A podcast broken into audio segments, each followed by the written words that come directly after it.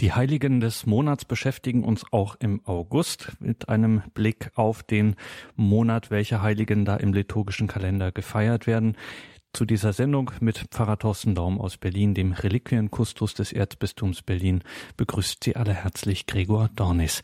Die Heiligen des Monats, da schaut man doch stellenweise viel zu wenig darauf. Die sind ja nicht nur großartige Vorbilder im Glauben, sondern vor allem auch unsere Fürsprecher, die wir anrufen dürfen in allen Lagen, in denen wir ihre Fürsprache benötigen. Mit den Heiligen des Himmels feiern wir ja auch die Liturgie und deswegen schauen wir immer mal wieder auf die Heiligen des Monats und freuen uns, dass auch dazu heute wieder Pfarrer Thorsten Daum sich die Zeit nimmt. Ich sagte es schon, er ist Reliquienkustos des Erzbistums Berlin, also für die Reliquien im Bistum verantwortlich. Er kennt sich mit Heiligen aus und stellt sie uns in die dieser Reihe vor. Grüße Gott, Pfarrer Daum. Grüß Gott.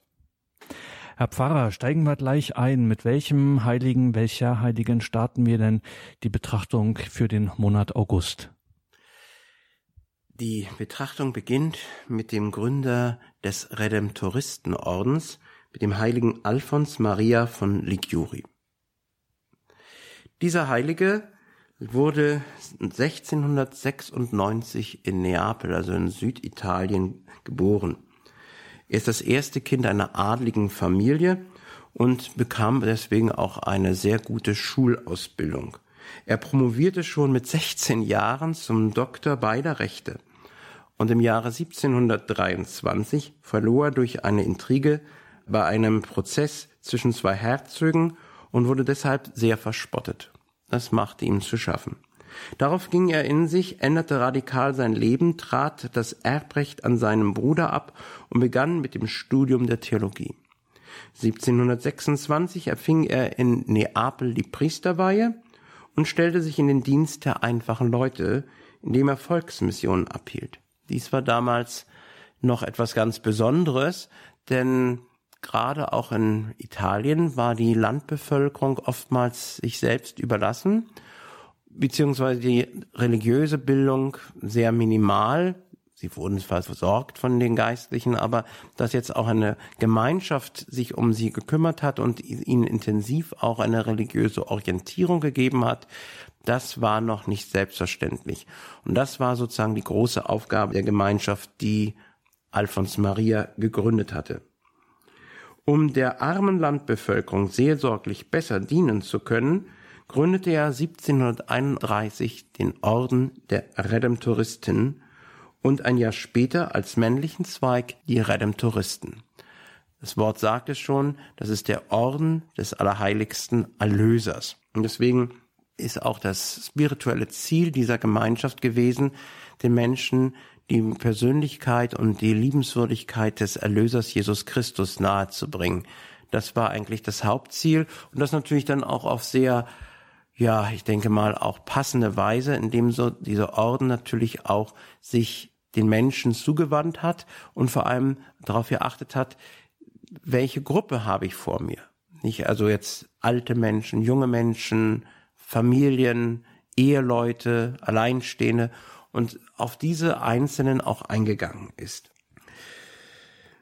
Er wurde dann 1762 Bischof, und zwar Bischof von St. Agatha dei Goti bei Neapel. Diese bis dahin verwahrloste Diözese leitete er bis 1775 und erwarb sich durch seine Güte beim Volk den Titel der Vater der Armen. Er starb am 1. August 1787 in Nocera dei Pagani bei Neapel. Gut, er wurde sehr alt, weit über 90 Jahre alt und litt im Alter auch an verschiedenen Krankheiten und hatte da auch große Qual. Er wird auch immer dargestellt, wenn man ihn als alten Menschen darstellt, in gebückter Weise, weil er hatte auch da ein Rückenproblem und war dann eigentlich ein doch körperlich schon sehr hinfällig.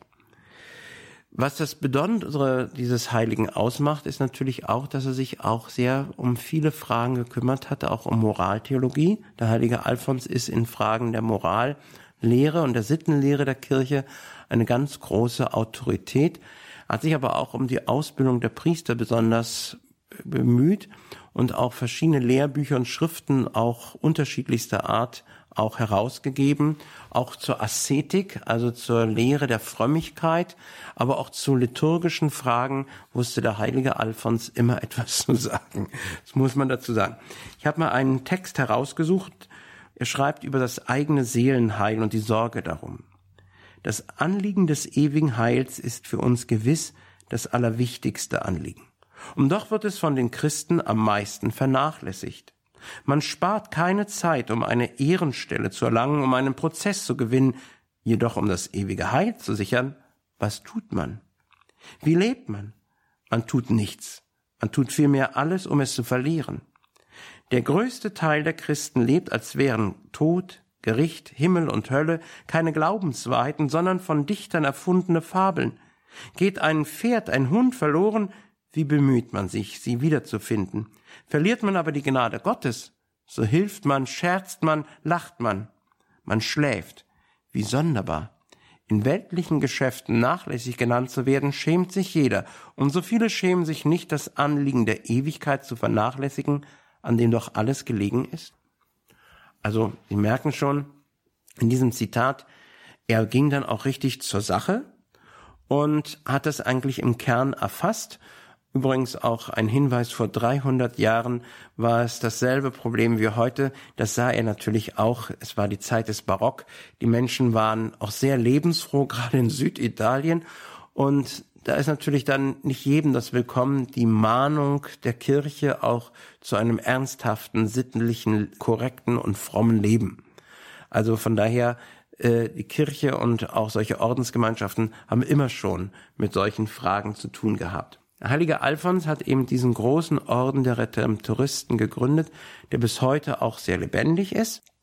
Was vielleicht auch sehr markant ist, in vielen Kirchen findet sich am Anfang, gerade den älteren Kirchen noch, ein großes Kreuz, das steht dann drauf, so wie es auch sehr markant dann gemacht wurde, das Kreuz der Volksmission. Manchmal steht auch noch dieser drastische Satz, rette deine Seele, das ist passend zu dem Wort, und Jahreszahlen. Sie erkennen dann vielleicht bei Ihrer Pfarrkirche, hier waren Volksmissionen. Immer wieder neu haben die Pfarrer dann darum gebeten, dass die Redemptoristenpatres kommen und die Brüder und so für ein, zwei Wochen solch eine Volksmission durchführten, wo sie versucht haben, die Menschen wieder religiös zu motivieren, aufzurütteln. Ein Instrument war dann auch das im Redemptoristenorden hoch verehrte Bild der Mutter von der immerwährenden Hilfe, eine Ikone, die noch heute in Rom in der Redemptoristenkirche aufbewahrt und hoch verehrt wird. Zur Erinnerung an diese Volksmission wurde meistens in den Kirchen auch dieses Bild aufgestellt, aufgehangen. Wir finden es in vielen Kirchen am Anfang und es wird immer von den Gläubigen hoch verehrt. Immer so eine kleine Reminiszenz. Hier waren schon mal die Redemptoristen, die Brüder des heiligen Alphons Maria.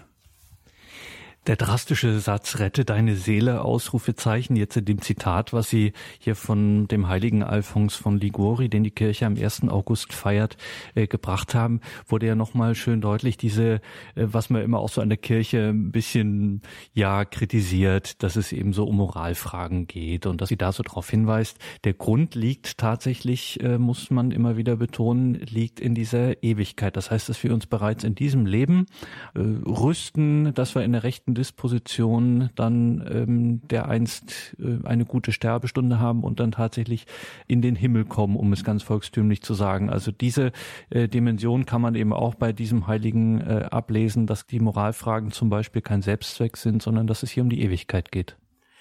Er hat sich natürlich um diese Dinge, um diese Fragen auch besonders bemüht, um auch eine Antwort zu geben natürlich in seiner Zeit, das muss man jetzt natürlich auch sehen, das sind jetzt auch einige Jahrhunderte dazwischen, aber wenn ganz konkrete Fragen sind, auch bei Gläubigen, äh, ob das gut ist, ob man das tun darf, das sich auch vereinbaren lässt mit dem christlichen Glauben, dann ist es immer wieder die Aufgabe der Kirche und auch der Lehrer der Kirche, der Bischöfe, auch in moralischen Fragen auch eine eindeutige Antwort zu geben und die Gläubigen nicht allein zu lassen mit der Gewissensbildung.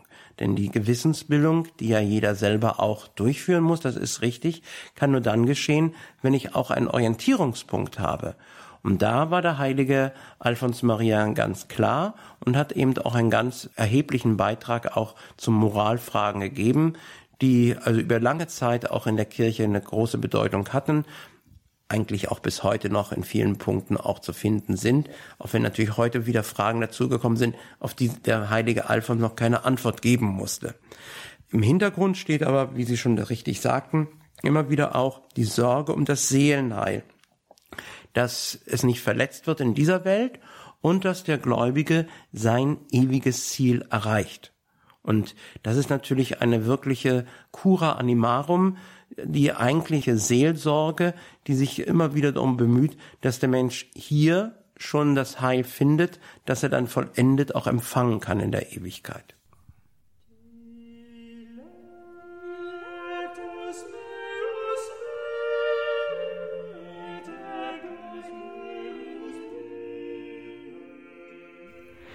Die Heiligen des Monats. Wir schauen in den August, welche Heiligen, die großen und vielleicht die etwas auch in Vergessenheit geratenen, die Kirche hier in ihrem liturgischen Kalender hat, was es da für Gedenktage gibt. Jetzt waren wir hier mit Pfarrer Daum aus Berlin beim 1. August, dem heiligen Alphons von Liguri.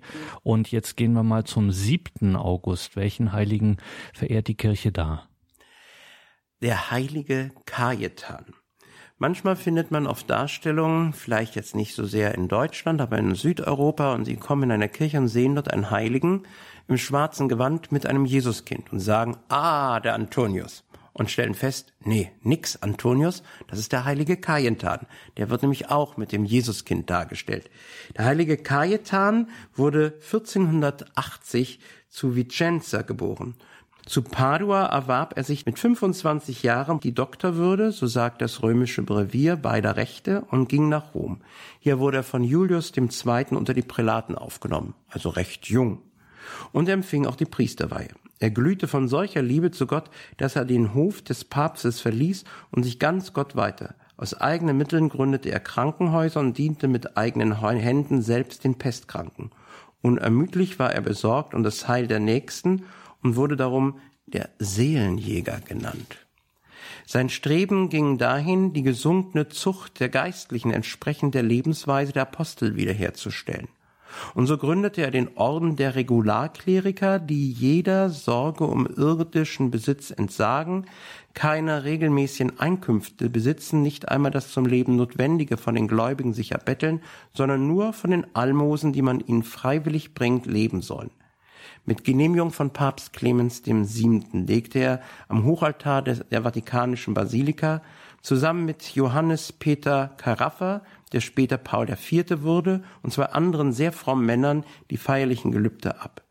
Bei der Plünderung der Stadt wurde er von den Soldaten grausam misshandelt. Das war dieser berühmte Sacco di Roma, als die Schweizer protestantischen Söldner von Karl V. die Stadt eroberten. Er sollte sein Geld hergeben, doch das hatten schon längst die Hände der Armen in die himmlischen Schatzkammern getragen.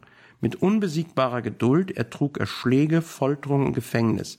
An der begangenen Lebensweise hielt er unerschütterlich fest und baute einzig und allein auf die göttliche Vorsehung. Die Pflege des Gottesdienstes, der Schmuck des Gotteshauses, die Einhaltung der gottesdienstlichen Vorschriften und den öfteren Empfang der heiligen Eucharistie förderte er sehr. Das muss man verstehen. Es war noch die Zeit vor dem Konzil von Trient. Es hatten sich natürlich auch Missverständnisse eingeschlichen. Und da war natürlich eine solche Ordensgemeinschaft, die wieder mehr Wert auf diese Dinge legte, etwas ganz Neues. Auch der regelmäßige Empfang der Eucharistie und der Sakramente, was dann das Konzil von Trient in der Gegenreformation betont hatte, war damals noch nicht selbstverständlich. Gegen Ketzereien so ist, war die Formulierung, wandte er sich sehr. Das Gebet dehnte er unter ständigen Tränen meistens bis zu acht Stunden aus. Und oft geriet er dann dabei auch in Verzückung. Und jetzt kommt der Hinweis, weswegen er mit dem Jesuskind dargestellt wurde. In einer Weihnachtsnacht durfte er zu Rom, an der Krippe des Herrn, also in Santa Maria Maggiore, das Jesuskind aus der Hand der Gottesmutter auf seine Arme nehmen. Seinen Leib züchtigte er, Schließlich wurde er krank vor Kummer, da er mit ansehen musste, wie Gott durch einen Volksaufstand beleidigt wurde. Durch eine himmlische Erscheinung gestärkt, ging er zu Neapel in den Himmel ein. Dort wird auch sein Leib in der Kirche des heiligen Paulus hoch verehrt, durfte sogar mal die Freude haben, dort in der Krypta an seinem Grab zu beten. Da er in seinem Leben und auch nach seinem Tod durch viele Wunder verherrlicht wurde, hat ihn Papst Clemens X. unter die, die Heiligen aufgenommen. Und an seinem Tag ist natürlich in besonderer Weise auch das Wort Jesu letztendlich auch ein Leitsatz. Sorge nicht ängstlich und sag nicht, was werden wir essen oder was werden wir trinken. Euer Vater weiß ja, was euch nötig ist.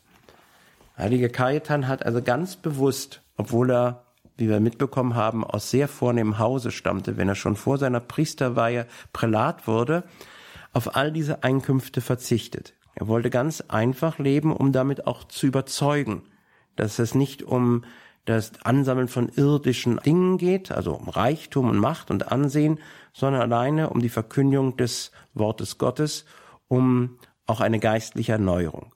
Da es sich um einen Heiligen handelt, der zur selben Zeit wie Martin Luther lebte, erkennen wir natürlich, dass das Anliegen der Reformation in dem Sinne auch eine Erneuerung der Kirche, die auch sich auf das Evangelium orientiert, sehr wohl auch von sehr gläubigen Menschen auch dann in der katholischen Kirche wahrgenommen wurde und sie schon versucht haben, das auch wieder radikal zu leben. Also ist auch der heilige Kajetan in dieser Umbruchssituation der Reformation ein Beweis für die Treue am Evangelium und die Glaubwürdigkeit. Und was auch auffällt jetzt bei unseren beiden Einstiegsheiligen hier im August, ähm, beide aus vornehmem Haus, wie Sie sagen, und beide auch gebildet, sehr früh schon promoviert, aber trotzdem nicht gehoben, sondern sehr stark äh, geradezu volkstümliche Heilige, die eben sehr starken Wert darauf legen, die Gläubigen in der rechten Weise geistlich äh, zu versorgen. Und das fällt schon auf. Also das ist kein Widerspruch in der Kirche. Ähm, auf der einen Seite vornehme Herkunft und vielleicht hochgebildet zu sein, auf der anderen Seite eben tief fromm, einfach und auch sehr volksnah zu sein.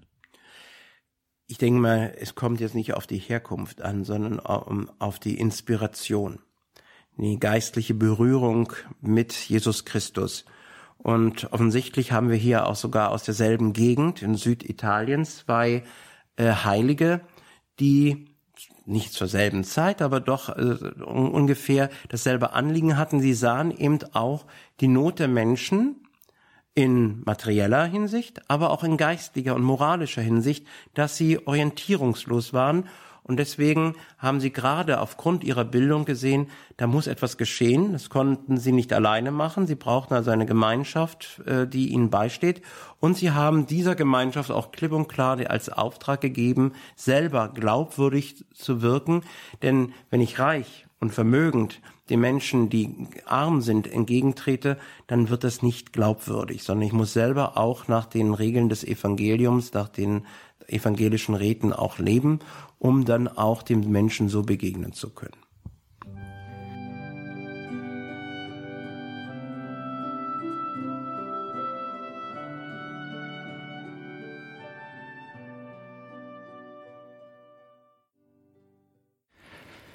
Die Heiligen des Monats August beschäftigen uns in dieser Sendung. Wir betrachten einige Heilige hier mit Pfarrer Thorsten Daum aus Berlin und gehen jetzt mal zum 10. August. Wer steht da im liturgischen Kalender der Kirche, Pfarrer Daum? Da ist natürlich einer der ganz volkstümlichen und sehr bekannten Heiligen, ein römischer Heiliger, der heilige Märtyrer Laurentius. Der heilige Laurentius lebte zur Zeit des Papstes Xystus II. 257, 58, also er hat ein Jahr regiert in Rom. Wegen seines tadellosen Lebenswandels wurde er von diesem Papst unter die Diakone aufgenommen. Also wir haben es hier mit einem Diakon der Kirche zu tun. Und er hatte die als Aufgabe in der Gemeinde die Pflege der Armen und die Verteilung von Almosen. Das ist ja schon seit den Tagen der Apostel so, dass die Aufgabe der Diakone darin besteht, den Armen beizustehen und das, was an Vermögen eingekommen ist, auch unter ihnen zu verteilen. Als man den Papst am 6. August 258 zusammen mit seinen Diakonen Felicissimus und Agapitus ergriff und abführte, eilte ihm auch Laurentius, der noch sehr jung gewesen sein muss, der Überlieferung gemäß nach und rief, Wohin gehst du, mein Vater, ohne deinen Sohn? Du, der du nie ohne deinen Diakon ein Opfer dargebracht hast, willst nun allein sterben? Und die Überlieferung sagte, eine sehr schöne und ergreifende Szene, da wandte Xystus sich um und sprach, Harre aus bei der Gemeinde, solange es Gott gefällt. In deine Hände leg ich die Schätze der Kirche. Schwere Prüfungen stehen dir bevor, doch der Herr wird dir beistehen. Und er tröstete ihn mit den Verheißungen, du wirst noch eine schönere Krone empfangen. Noch vielleicht zu dem Hintergrund, es gab ja nun in der antiken Welt nicht permanent Verfolgung, sondern immer wieder auch Wellen der Verfolgung. Und um 258 wurde ganz bewusst der Klerus angegriffen. Man sah natürlich, wie die christliche Kirche strukturiert ist. Sie hat einen Klerus. Wenn ich den angreife und vernichte, vernichte ich die Gemeinde oder treffe sie zumindest sehr stark. Außerdem wurde auch versucht, die Gottesdiensträume der Gemeinde zu okkupieren, die Gegenstände für den Gottesdienst und vor allem auch die heiligen Schriften, damit also die, das Gemeindeleben nicht weiter stattfinden kann. Und in einer solchen Verfolgung wurde eben auch der Papst der Gemeinde in Rom gefangen genommen mit seinen Diakonen, nur Laurentius blieb noch zurück. In drei Tagen, so war die Verheißung, wirst du eine noch größere Krone empfangen. Weil die Soldaten von Schätzen hörten, ergriffen sie Laurentius und führten ihn sogleich vor den Kaiser. Zu diesem sprach Laurentius, wohl besitzt die Kirche einen kostbaren Schatz und der Reichtum ist von solchem Glanz, wie ihn der Kaiser niemals gesehen, doch nicht an einem Platz ist er verborgen, sondern weit umher verteilt in allen Gassen der Stadt. Gib mir drei Tage Zeit, so will ich vor dir ausbreiten, was wir Christen als unser kostbarstes Gut erkennen. Und nicht ein Stück soll dir verborgen bleiben. Ihr könnt sich vorstellen, bei einem solchen Versprechen war der Kaiser bereit, ihm noch einen Aufschub von drei Tagen zu geben. Er dachte, der Mann bringt mir jetzt aus allen Stellen noch Gold und Diamanten, aber da hatte er sich getäuscht. Während dieser Zeit verteilte Laurentius alle Güter der Kirche unter die Bedürftigen. Am dritten Tag aber versammelte er alle Armen und Verachteten, die Lahmen und die Blinden, die Kranken und Ausgestoßenen und zog mit ihnen vor den Palast des Kaisers. Und er kam dann raus und er rief ihm zu, Laurentius, so halte ich mein Versprechen. Siehe, das ist der unvergängliche Schatz unserer Kirche. Acht ihn nicht gering. Heller als Gold und Diamanten strahlt in ihren Herzen der Glanz des Glaubens. Sie können sich vorstellen, wie der Kaiser reagierte. Er schrie, fügst du zum Betrug auch noch den Hohn? Und als man den Diakon zwingen wollte, seinem Glauben auf der Stelle abzuschwören und den Kaiser anzubeten, fragte Laurentius lächelnd, sagt, wen soll man anbeten? Den Schöpfer oder das Geschöpf? Da ließ der Kaiser einen eisernen Rost herbeitragen, und auf diesen band man Laurentius und verbrannte ihn bei lebendigem Leibe. In der Kirche St. Laurentius vor den Mauern in Rom befindet sich eine Marmorplatte, von der es heißt, man habe unmittelbar nach seinem Martyrium den Leib des heiligen Laurentius darauf gelegt und er habe dort noch einen Abdruck hinterlassen. Der heilige Laurentius ist beigesetzt in der großen Kirche St. Laurentius vor den Mauern, bekannt deshalb, weil sie nicht sehr weit entfernt ist vom großen Bahnhof Termini und weil dort auch der große Friedhof der Stadt Rom ist.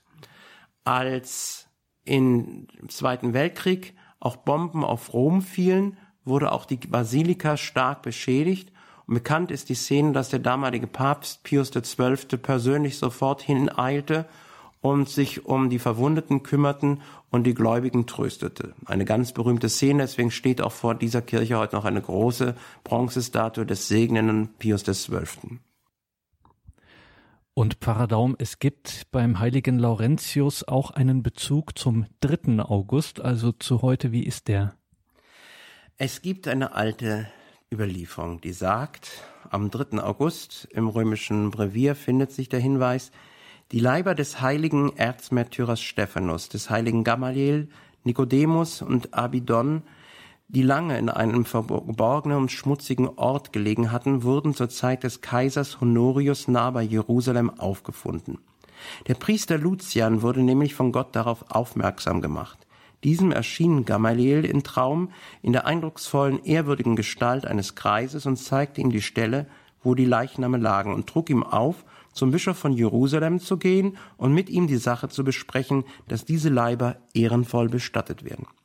Als nun der Bischof von Jerusalem dies erfuhr, rief er die Bischöfe und Priester der benachbarten Städte zusammen und begab sich an den bezeichneten Ort. Er fand in der Erde die Särge, denen ein lieblicher Duft entströmte. Auf die Kunde hiervon ereilte eine große Menschenmenge dorthin und viele Kranke und Schwache mit allerlei Gebrechen gingen gesund und heil nach Hause. Der hochheilige Leib des heiligen Stephanus wurde dann unter größter Feierlichkeit in die Kirche auf dem Sion übertragen. Unter Kaiser Theodosius dem Jüngeren wurde er nach Konstantinopel und von da zur Zeit des Papstes Pelagius des Ersten nach Rom überführt und auf dem Veranischen Feld im Grab des heiligen Märtyrers Laurentius beigesetzt. Hinzuzufügen ist, dass es auch noch die Legende gibt, als das Grab des Laurentius geöffnet wurde, rückten die Gebeine des Heiligen zur Seite, so dass er seinen Kollegen, den ersten Diakon, mit aufnahm. So finden sich also im Grab des heiligen Laurentius auch die Reliquien des heiligen Stephanus nach der römischen Überlieferung. Das also der heilige Laurentius. Gehen wir weiter zum 15. beziehungsweise mancherorts auch zum 17. August. Jetzt kommen wir wieder in diese Kategorie Pfarrer Daum, wo äh, wir sagen müssen, das ist jetzt ein Heiliger, den man weniger kennt, der heilige Hyazinth. Ja, das ist mir klar. Der heilige Hyazinth stammt aus Polen. Hyazinth wurde 1183 auf einem Schloss bei Oppeln aus adligem Geschlecht geboren. Nach seinem Studium in Krakau, in Prag, in Bologna und in Paris ernannte ihn sein Onkel, der Bischof Ivo von Krakau, zum Kanonikus an der dortigen Domkirche. Er hatte also eine gute Stellung. Im Jahre 1217 lernte er auf einer Romreise den heiligen Dominikus, den Gründer des Dominikanerordens, kennen und trat bald danach in den erst 1215 gegründeten Predigerorden ein. Er ist also eines der ersten Mitglieder. 1219 sandte ihn der heilige Dominikus als Missionar in seine schlesische Heimat, wo er sehr fruchtbar wirkte und zahlreiche junge Männer für den Orden gewann. 1222 übergab ihm sein Onkel eine Kirche in Krakau. Von hier aus hat er in fast 40-jähriger Tätigkeit Osteuropa missioniert und Klöster in Riga, Lemberg, Kiew, Danzig und Sandomir gegründet. Er starb am 15. August 1257, während er seinen Brüdern die Worte des heiligen Dominikus wiederholte, Habt Güte und Freundlichkeit im Herzen, haltet die Liebe zu Gott und zu den Brüdern fest. Sein Grab befindet sich in der Dominikanerkirche in Krakau. Wenn man reinkommt, muss man links eine Treppe hochsteigen und da ist eine wunderschöne Grabkapelle zu Ehren des heiligen Hyazinth. Der heilige Hyazinth hat natürlich auch unglaubliche Wunder gewirkt. Das muss man natürlich auch wissen, dass es jetzt nicht, nicht um einen Heiligen handelt, den Gott nicht verherrlicht hätte durch großartige, herrliche Zeichen. So ist unter anderem besonders bemerkenswert, dass er bei Wiesegrad ohne Fahrzeug über die hochgehende Weichsel hinüberschritt und auch seine Gefährten hinüberbrachte, indem er seine Mantel auf das Wasser breitete. Fast 40 Jahre lang führte er von seiner Ordensprofess an einen staunenswerten Lebenswandel. Er wird dargestellt mit der Monstranz und der Marienstatue. Da war mal eine, die meistens waren da die Kirchen noch aus Holz, jedenfalls brannte eine Kirche. Der heilige Hyazinth todesmutig rennt rein, um das allerheiligste Altarsakrament aus dem Tabernakel zu retten, hat also die Eucharistie in der Hand. Und plötzlich spricht zu ihm eine große Marienstatue und sagt zu ihm traurig, und mich, mein Sohn, lässt du hier. Wie sollte er es anfangen? Aber er bemühte sich und tatsächlich ist es ihm gelungen, auch die große Marienstatue noch aus der brennenden Kirche unversehrt zu retten. Und deswegen wird er in der Kunst immer dargestellt mit der Monstranz und der Marienstatue zur Erinnerung an dieses große Wunder. Er hat auch zum Beispiel jetzt auch in Friesach ein Kloster gegründet. Das heißt, er hat bis hinein in, in das Gebiet des heutigen Bistums Berlin auch gewirkt. Das wollte ich noch extra als Berliner betonen. Auch wieder ein gutes Beispiel dafür, was wir heute gar nicht mehr so auf dem Schirm haben, Pfarrer Daum, dass äh, die Ordensleute des Mittelalters gerade hier in diesem Raum äh, Ostdeutschland, Mitteldeutschland etc. Das war eigentlich eine große Christianisierung der Ordensgemeinschaften, also Zisterzienser, Dominikaner etc. Genau. Also wir haben natürlich besonders in, in Osteuropa jetzt hier im Land Brandenburg, Mecklenburg die Zisterzienser, die an verschiedenen Stellen hervorragend gewirkt haben, aber auch die jungen Bettelorden, Franziskaner und auch die Dominikaner haben gerade hervorragende, segensreiche Tätigkeit gehabt, indem sie jetzt auch äh, den Glauben vermittelten, gepredigt haben. Das ist eben auch ganz wichtig. Sie haben jetzt nicht einfach nur jetzt einfach eine Kirche gebaut, sondern haben gepredigt und diese Bettelorden galten ja im ganzen Mittelalter als die Seelsorgerorden für die einfachen Menschen. Das heißt, die Menschen des Mittelalters sind lieber in die Kirche der Franziskaner und Dominikaner gegangen, als dass sie zu den anderen gegangen sind, weil das einfach für sie menschlich näher war. Nun muss man das verstehen. Und dadurch ist natürlich auch der große Erfolg zu erklären, den diese Ordensgemeinschaften damals auch hatten.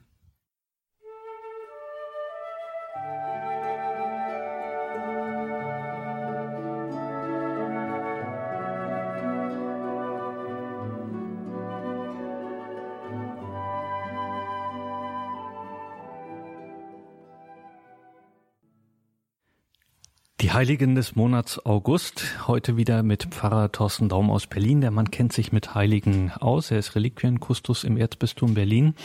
Und jetzt hatten wir schon vier heilige Männer und jetzt ist es Zeit für eine heilige Frau, die im heiligen Kalender der Kirche im August steht. Um welche Frau handelt es sich?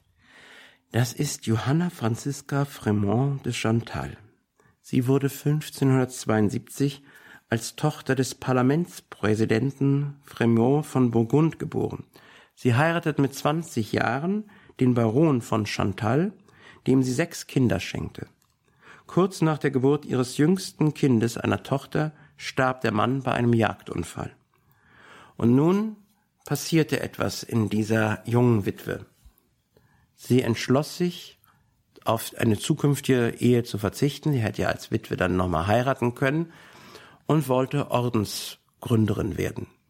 Das hängt damit zusammen, dass ihr Seelenführer kein geringerer war als der heilige Franz von Sales selbst, ein großer Kirchenlehrer, ein großer Bischof in Genf, der sich in besonderer Weise durch seine Schriften auch bemühte, den Menschen in der Zeit der Wirren nach der Reformation und dieser ganzen Spannung auch eine Orientierung zu geben.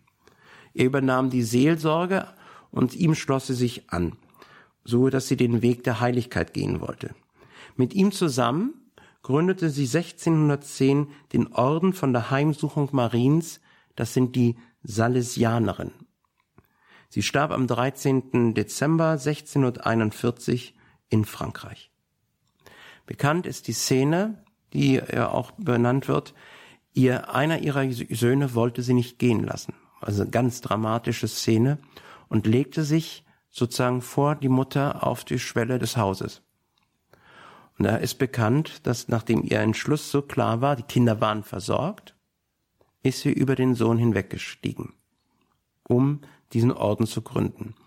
Was mir auch noch sehr eindringlich war, sie war eine der ersten, die sich sozusagen ein Tattoo hat stechen lassen. Sie hat sich nämlich sozusagen auf die Brust den heiligsten Namen Jesu stechen lassen. Ansonsten muss sie aber eine sehr liebenswürdige Frau gewesen sein. Aus ihren Schriften, die bekannt sind, sieht man, wie sehr sie sich auch um die junge Ordensgemeinschaft bemühte. Bekannt ist zum Beispiel aus diesem Orden der Heimsuchung Mariens, den Salesianerinnen, ist ja dann Jahrzehnte später ein Paralemonial die junge Ordensschwester Margarete Maria Alacoque auch hervorgegangen. Das war jene Heilige, ihr Fest ist am 17. Oktober, die die berühmten Erscheinungen des heiligsten Herzens Jesu hatte, die auch dazu geführt haben, dass in der Kirche der Herz-Jesu-Freitag eingeführt wurde. Das war also der 12. August, Johanna Franziska von Chantal. Und heute, Pfarrer Daum, haben wir es schon mit ziemlich vornehmen Herrschaften zu tun. Und jetzt kommen wir zu einem richtig vornehmen Heiligen. Wer ist das? Wen betrachten wir jetzt am 25. August? Na, bislang hatten wir uns ja nur mit Adligen beschäftigt. Nun wollen wir uns mit einem König beschäftigen. Denn das ist ja auch interessant. Es gibt im Kalender der Kirche durchaus auch Menschen, die in ihrem Leben schon geboren waren dazu zu herrschen. Und so ist auch derjenige, von dem ich jetzt erzähle, vom 25. August, schon immer dazu prädestiniert gewesen zu herrschen. Es handelt sich nämlich um Ludwig IX. mit dem Namen der Heilige. Er blickte 1214 das Licht der Welt.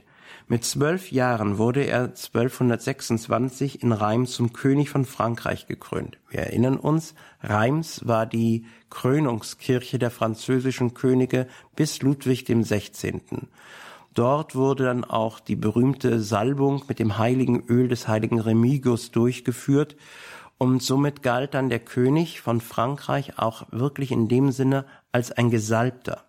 Und vielleicht, um das ganz kurz darauf hinzuweisen, das Verständnis des Königtums im Mittelalter war eben auch verstärkt durch auch durch Hinweise aus dem Alten Testament. Diese Salbung bedeutete dieses Gottesgnadentum, dass er vor Gott eine göttliche Aufgabe hatte, das Volk zu leiten und für die christliche Führung auch zu sorgen. Das war verpflichtete den Herrscher aber selber auch tief im Glauben zu stehen. Und an diesem Ideal können wir natürlich erkennen, wie viele Herrscher das gelebt haben und wie viele es vergessen haben. Ohne Zweifel. Ludwig war wohl ein Musterbeispiel und galt das ganze Mittelalter hindurch auch als der große ritterliche Heilige und König, der das beides miteinander verbunden hat. Ritter zu sein und Herrscher, aber auch gleichzeitig bis hin in eine Mystik hinein auch ein frommer Mensch. Er, bis 1236 regiert er unter der Vormundschaft seiner Mutter, die auch eine Heilige ist, die heilige Blanca von Kastilien. Er gilt überhaupt als das Ideal eines christlichen Herrschers, der sein Reich auf vorbildliche Weise regierte und zugleich auch Glaube und Sitten förderte. Bekannt ist der heilige Ludwig aber durch seine tiefe gläubige Verehrung auch der Passion Christi. Wir müssen uns ja vorstellen, 1204 haben die Lateiner Byzanz erobert. Gut, das ist sicherlich eine eigene Geschichte und hat natürlich auch eine große Tragödie mit sich geführt, denn das byzantinische Kaiserreich wurde dadurch so geschwächt, dass es dann 200 Jahre später ganz untergegangen ist, was uns die Orthodoxen bis heute nicht richtig verzeihen können. Viele Reliquien und Schätze wurden damals aus Byzanz, aus dem Osten in den Westen gebracht. Und so tauchte auch die Reliquie der heiligen Dornenkrone auf, die im Palast der byzantinischen Kaiser verehrt wurden. Der heilige Ludwig bemühte sich sehr darum, diese heilige Reliquie zu erwerben und für einen sehr hohen Vermittlungspreis konnte er diese Reliquie erwerben. Er brachte sie 1239 als kostbarste Reliquie des französischen Königsreichs nach Frankreich. Bekannt ist, dass er eigenhändig barfuß in demütiger Prozession diese Reliquie brachte und sie wurde aufbewahrt in der La Sainte-Chapelle in einer der schönsten gotischen Räume, die bis heute erhalten ist, der Schlosskapelle der französischen Könige ganz lichtdurchflutet ist. Dort befindet sich ein Baldachin und ein eigener Altar, wo diese kostbare Reliquie aufbewahrt wurde. Die übrigens, nur als kleiner Hinweis, doch tatsächlich die Wirren der französischen Revolution auf wunderbare Weise überlebt hat. Sie wird heute aufbewahrt in der Basilika Notre Dame und auch bis auf den heutigen Tag den Gläubigen seien es einfache Menschen, seien es Herrscher oder die Gattinnen von Herrscher zur Verehrung präsentiert. Wie ging es aber mit Ludwig selbst weiter? 1248 brach er zu einem ersten Kreuzzug auf. Es war ja auch die Zeit der Kreuzzüge, das dürfen wir nicht vergessen. Er wurde aber durch den Tod seiner Mutter 1252 zur Heimkehr gezwungen, denn er musste dann das Reich selber leiten.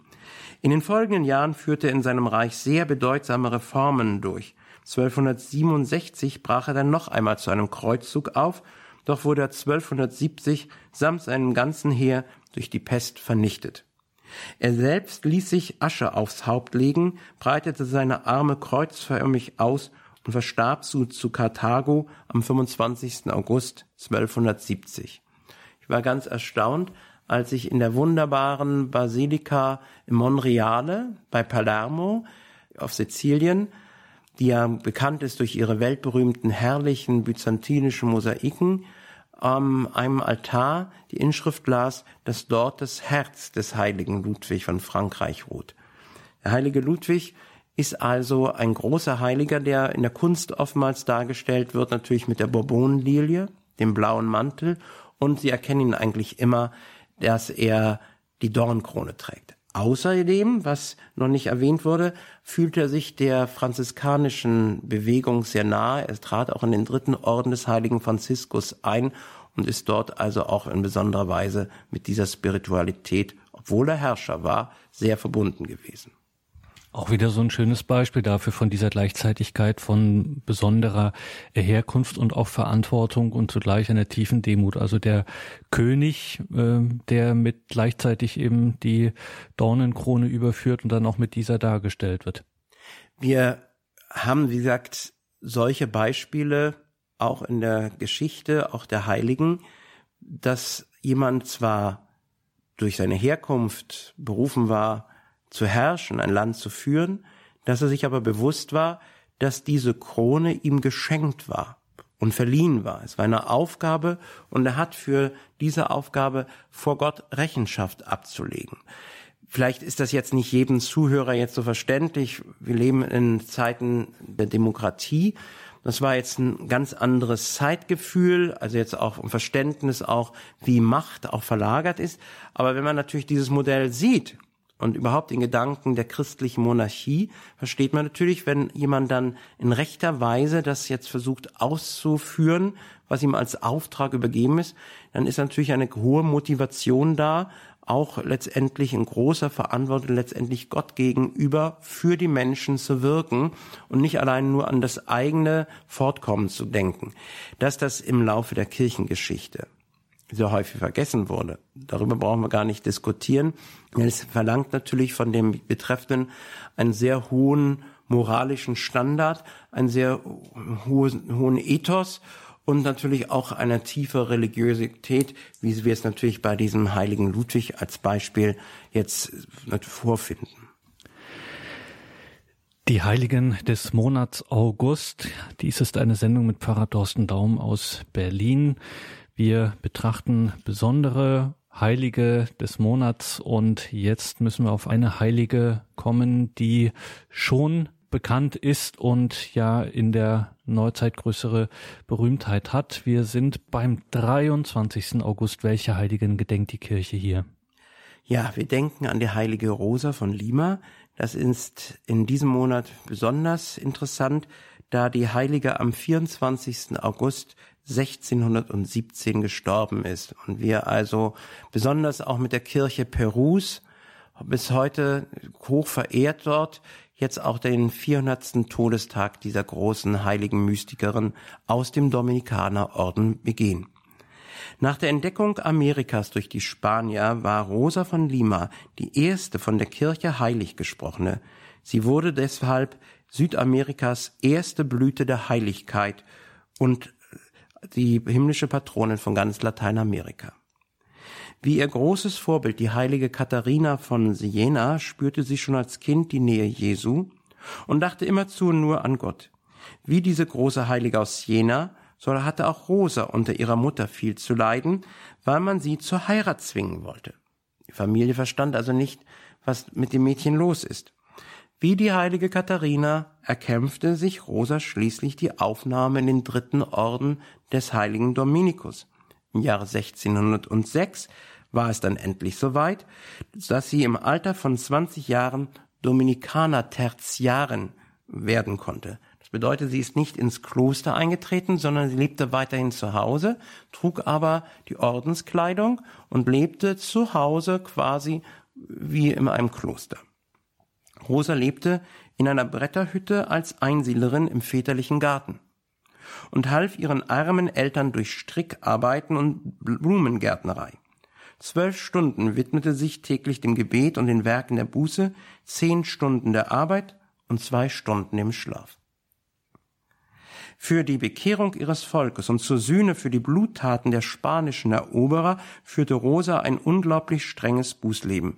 Es war damals auch religiösen Menschen wohlbewusst, dass auch diejenigen, die jetzt im Namen des Kreuzes gekommen waren, viel Schuld auf sich geladen hatten, weil sie natürlich in, der Grausamkeit den Eingeborenen gegenüber es kaum an Unmenschlichkeit mangeln ließen. Und dementsprechend war natürlich ihr Anliegen, das wieder gut zu machen und dafür zu beten, dass trotzdem die Menschen ihres Volkes Christus als den Erlöser erkennen. Während der 15 Jahre, die sie in ihrer Einsiedelei zubrachte, machte sie wie Jesus am Kreuz täglich ein oder mehr Stunden bitterste Gottverlassenheit durch. Auch das war ihr nicht fremd. Obwohl sie Gott als seine Tochter liebte, empfand sie die Qualen und Ängste der Verlorenen. Dann aber wurde sie wieder gestärkt durch große Gnaden. Als sie einer Theologenkommission Auskunft über ihr Beten geben musste, sagte sie, um zu beten, mache ich keinerlei Anstrengung. Meine Kräfte ziehen sich nach innen, wie sich Eisen auf den Magnet stürzt und fühlen sich trunken von solcher Süße, dass alle Leidensempfindung unmöglich wird. Ich spüre Gott in meinem ganzen Sein und habe die vollkommene Gewissheit von seiner anbetungswürdigen Gegenwart. Die Beschauung ermüdet mich nicht, und meine einzige Freude ist es, Gott in meiner Seele gegenwärtig zu fühlen. Die letzten drei Monate ihres Lebens waren ein ununterbrochener Todeskampf. Rosa betete immer wieder, Herr, vermehre meine Leiden, vermehre aber damit auch deine Liebe in meinem Herzen. Kurz vor ihrem Tod, wie gesagt am 24. August 1617, betete sie für ihre Mutter. Herr, ich vermache sie in deine Hände, stärke sie, lass nicht zu, dass ihr Herz vor Traurigkeit bricht. Sobald Rosa für immer die Augen schloss, fühlte sich die Mutter von solchem Trost und solcher Freude überwältigt, dass sie sich zurückziehen musste, um die Freude zu verbergen, die ihr Antlitz ausstrahlte, denn sie die hatte der Kirche eine Heilige geschenkt. Heilige Rosa von Lima wird immer auch dargestellt als Tertiarin mit der Tracht der Dominikanerin und hat immer ein Rosengebinde ums Haupt. Ich war jetzt vor einigen Tagen in Lateinamerika und habe dort also fast in jeder Kirche eine Darstellung der heiligen Rosa gefunden. Es war in Ecuador, also einem Nachbarland von Peru, aber die Verehrung dieser Heiligen ist noch heute in der Kirche Lateinamerikas von besonders großer Bedeutung. Die Heiligen des Monats. Danke, Pfarrer Daum, für diese Sendung. Wir haben so vieles heute wieder gehört in den unterschiedlichsten historischen Zeiten mit den unterschiedlichsten Herkünften, Lebensläufen immer wieder wirkt Gott auch in den kleinsten und den größten Dingen kann er Wunderbares wirken und dass das auch für unser Leben gilt, da brauchen wir Unterstützung und da bitten wir Sie um den Segen. Der Herr sei mit euch. Und mit deinem Geiste auf die Fürsprache all seiner Heiligen segne und behüte euch der allmächtige Gott, der Vater und der Sohn und der Heilige Geist. Amen. Gelobt sei Jesus Christus. In Ewigkeit. Amen.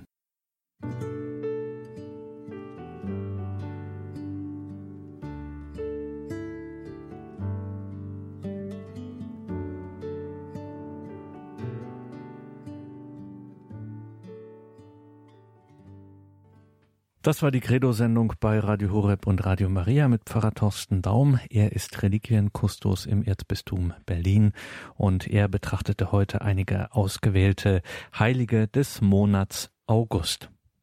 die Heiligenverehrung für orthodoxe und katholische Christen eine Selbstverständlichkeit und eine ganz alltägliche Hilfe, sowohl durch das Vorbild der Heiligen als auch vor allem durch ihren fürbittenden Beistand, dieses Leben gelingen zu lassen und dann selbst so das ganz große Ziel, auch selber heilig vor Gott treten zu können.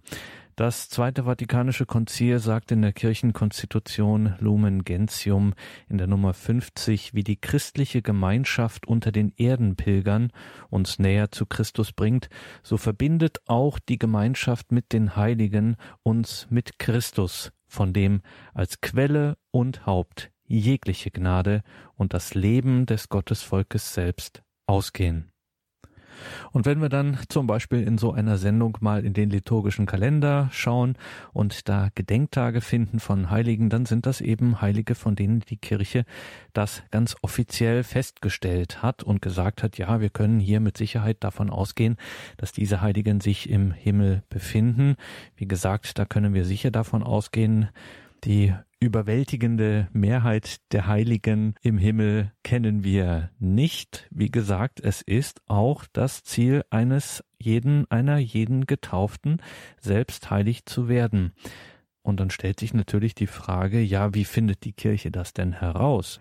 Da gibt es einige Kriterien, um das festzustellen. Die oder derjenige, die das Volk hier verehrt, sind tatsächlich heilig. Ein Kriterium, wie man das kirchlicherseits feststellt, ist der sogenannte heroische Tugendgrad, also der Kandidat, die Kandidatin eines solchen Selig- und Heiligsprechungsverfahren hat im irdischen Leben unter den damaligen Umständen, auch wichtig, in vorbildlicher Weise die Tugenden gelebt. Also kennen wir die Glaube, Hoffnung, Liebe, wir kennen Gerechtigkeit, Klugheit, Tapferkeit und Mäßigung. Beachtet werden auch die sogenannten evangelischen Räte, Armut, Keuschheit, Gehorsam, auch die Demut spielt eine Rolle. Wie hat das ausgeschaut im Leben derjenigen, die da heilig gesprochen werden sollen?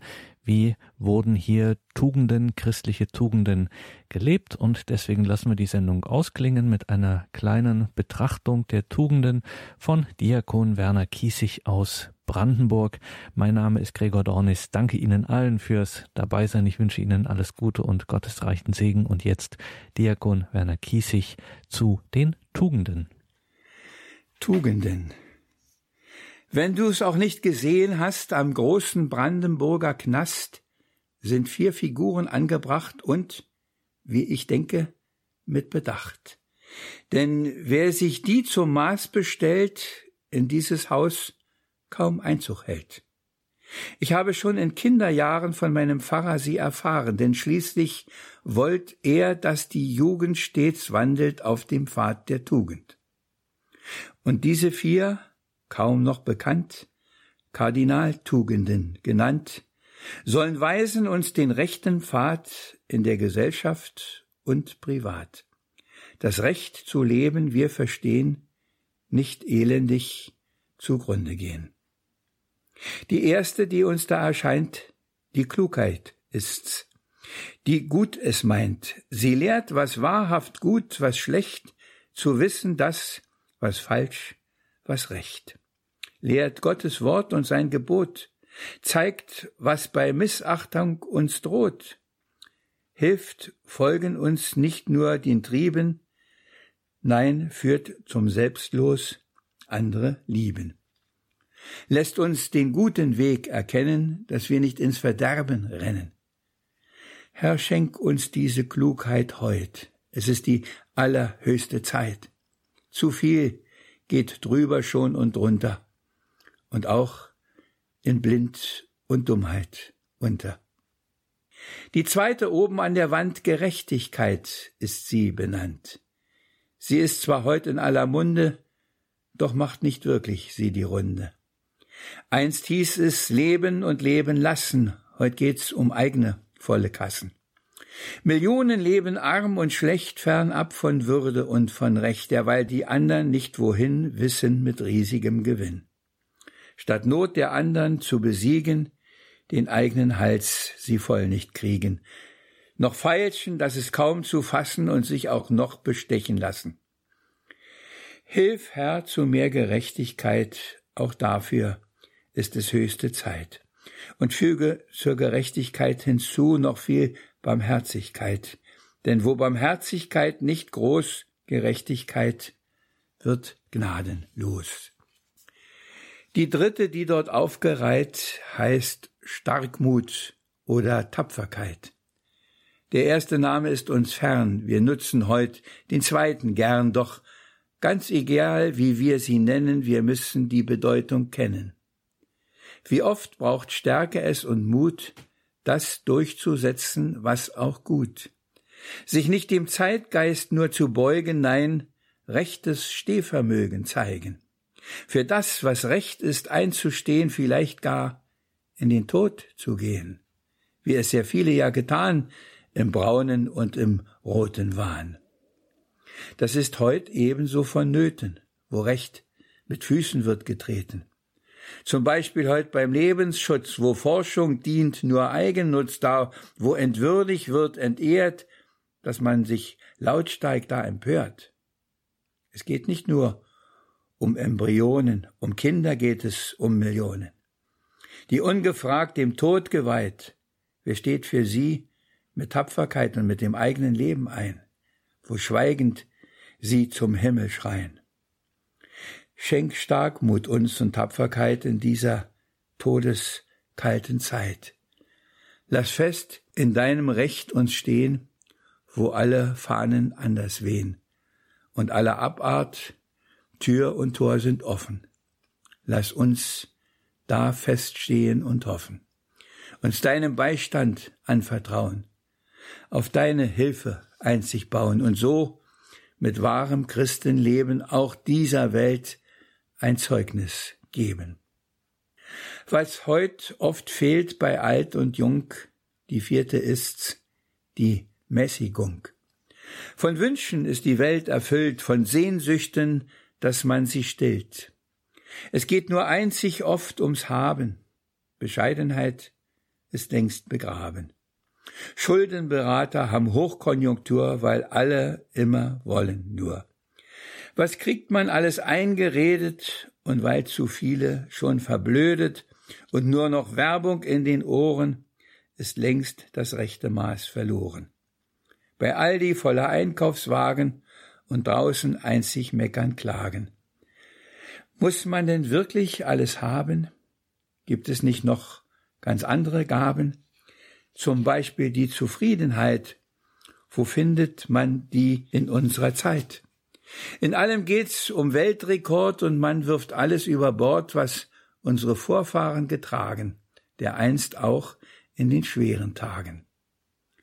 Herr, lass die Hände uns auch falten, dass wieder rechtes Maß wir halten, weil wir auch das dann wiederfinden, was uns aus Selbstsucht und aus Sünden herausführt und zum Du uns leitet, weil uns dein Segen dann begleitet.